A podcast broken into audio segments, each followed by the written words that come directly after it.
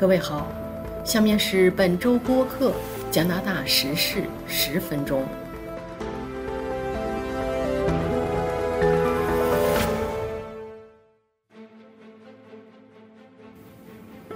下面是加拿大本周主要新闻：卡车司机示威，安大略省进入紧急状态。加拿大人口达三千七百万，是七国集团中人口增长最快国家。音乐搭档李杰、黄德浩唱出移民的声音，给梦想一点空间。加拿大一月份少了二十万个职位。北京二零二二奥运进行中，加拿大已获十二枚奖牌。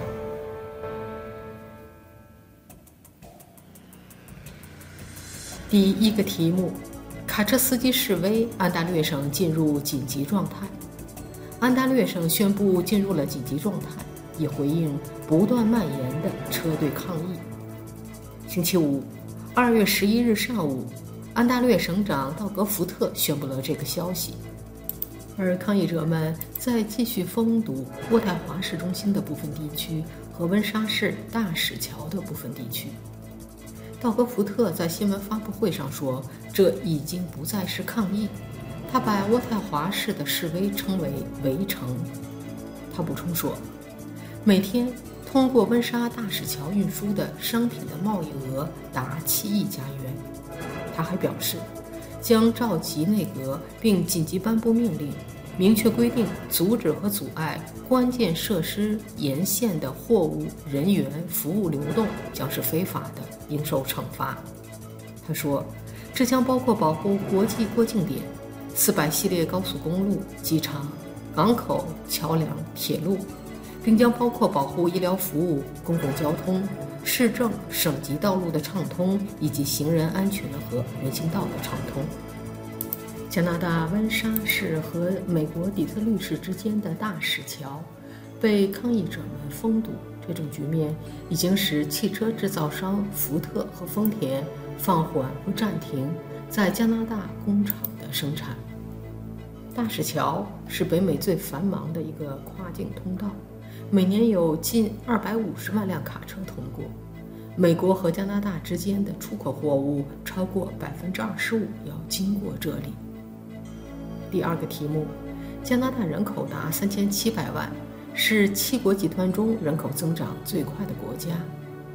根据二零二一年最新人口普查数据。加拿大现在有三千七百万人，比五年前增长了百分之五点二，成为七国集团中人口增长最快的国家。根据加拿大统计局在二月九日上午公布的数据，自从二零一零年上一次全国人口普查以来，加拿大的人口多了一百八十万人。精确地说，二零二一年加拿大人口总数是三千六百九十九万一千九百八十一人。统计局说，在加拿大的人口增长中，大约五分之四要归功于移民。人口的自然增长仅占加拿大过去五年人口增长的百分之十五。正如预期的一样，疫情大流行对人口增长产生了影响。加拿大人口在二零一九年有创纪录增长，增加了五十八万三千人。之后。二零二零年，加拿大人口增长率仅为百分之零点四，但加拿大统计局说，即使发生了大流行，加拿大的人口增长率仍然是七国集团中最高的。第三个题目：音乐搭档李杰和黄德浩唱出移民的声音，给梦想一点空间。居住在魁北克省蒙特利尔市的华人李杰与黄德浩最近发布了两人合作的第二支音乐 MV《鹰》，署名是《追风红鸟工坊》。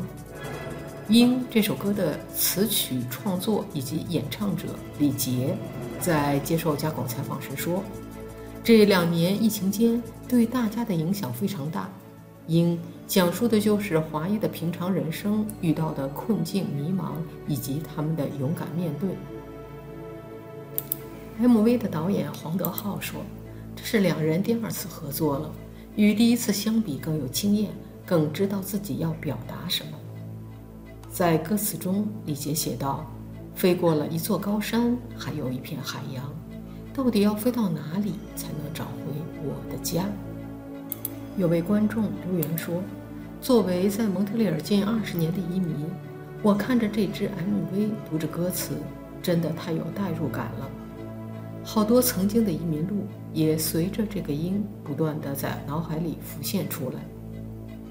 在春节之际，在父母即将登陆团聚之际，看到这个 MV，真心觉得很欣慰。去年，两个人花了很长时间来探讨。”从夏天一直讨论到冬天，都下雪了才完成拍摄，但是整个片子的氛围反而更接近蒙特利尔。黄德浩在2016年移民加拿大，他的大学主修是计算机软件，曾经从事游戏行业以及技术美术和美术出版。移民蒙特利尔后，他先学习法语，在这期间，他也努力寻找和之前的专业相关的职位。目前他在一家本地华人媒体工作。李杰在2018年移民，他的大学学习的是计算机和软件开发，曾经留学法国，目前任职蒙特利尔的一家软件开发公司。还是在北京办理移民手续时，两个人就认识了，但直到两年前，他们俩在等待换血胎的一次闲聊当中，才真正发现了共同的爱好，一拍即合。李杰从高中就很喜欢创作，大学时组建过乐队，但一直没机会进入专业行列。但他心里一直对音乐非常有热情。而这几年，黄德浩一方面学习音乐，一方面在制品制作方面越来越纯熟，有很多自己的想法。在他们的眼中，蒙特利尔是一座很独特的城市，英法双语，而且对外来文化非常接受。无论你是中国还是来自其他地方，无论是严肃的还是荒诞的方式，只要你肯尝试，就会有人关注。移民几年后，两人的生活状态处于稳定，希望能够在日常生活中给音乐留下一些空间。尽管疫情间的两年，加拿大发生了一些针对华裔、亚裔的歧视或仇恨事件，但是。他俩的看法颇为一致，那就是这并不能代表社区的主流。黄德浩举例说，上个月就在他居住的修女岛，有人在商店里咒骂中国人。视频流出后，英文媒体自媒体立即对那个出言不逊者口诛笔伐，这令身为华人的他们感到欣慰，也意识到包容和多元的加拿大才是社区里更大的共识。他坦诚，当初移民的一个重要原因是为了孩子。他有两个孩子，老大有自闭症，在国内对自闭症的教育配套以及周围人的认知都有些困难，而加拿大在这方面条件更好。而李杰的经历则是，因为曾经在法国生活过，之后又在北京工作了七年，他和太太做了对比，觉得还是更喜欢国外的生活。简单一些，安静一些。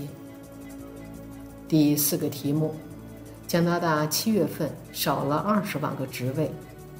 根据加拿大统计局的数据，二零二二年一月份，加拿大经济损失了二十万个工作职位，主要是由于第五波疫情导致许多商家关门。统计局说，一月份的失业率上升到百分之六点五。这是自从2021年4月以来，加拿大失业率的首次上升。第五个题目：北京2022奥运进行中，加拿大已获12枚奖牌。截止到2月11日，加拿大获奖牌总数排名第四，12枚。在奖牌得主的背后，往往有着感人的故事。马克思·帕罗特就是其中一位。这位来自魁北克省的27岁滑雪板运动员，在北京冬奥会上为加拿大争得了第一枚金牌。他的成功令人赞叹，因为三年前的今天，他还因癌症化疗而卧床不起。在2018年平昌冬奥会上，他获得了这项赛事的银牌，但接着被诊断出患有淋巴癌霍奇金淋巴瘤。他接受了十几次化疗，曾长时间内感到恶心和虚弱。他说：“那时我没有了肌肉，没有了力气，真想放弃。第二天早上起床实在是太难了。然而现在在北京，这位经历了多次化疗的前癌症患者，捧上了靠着非凡毅力获得的珍贵金牌。”以上是本周播客《加拿大时事十分钟》。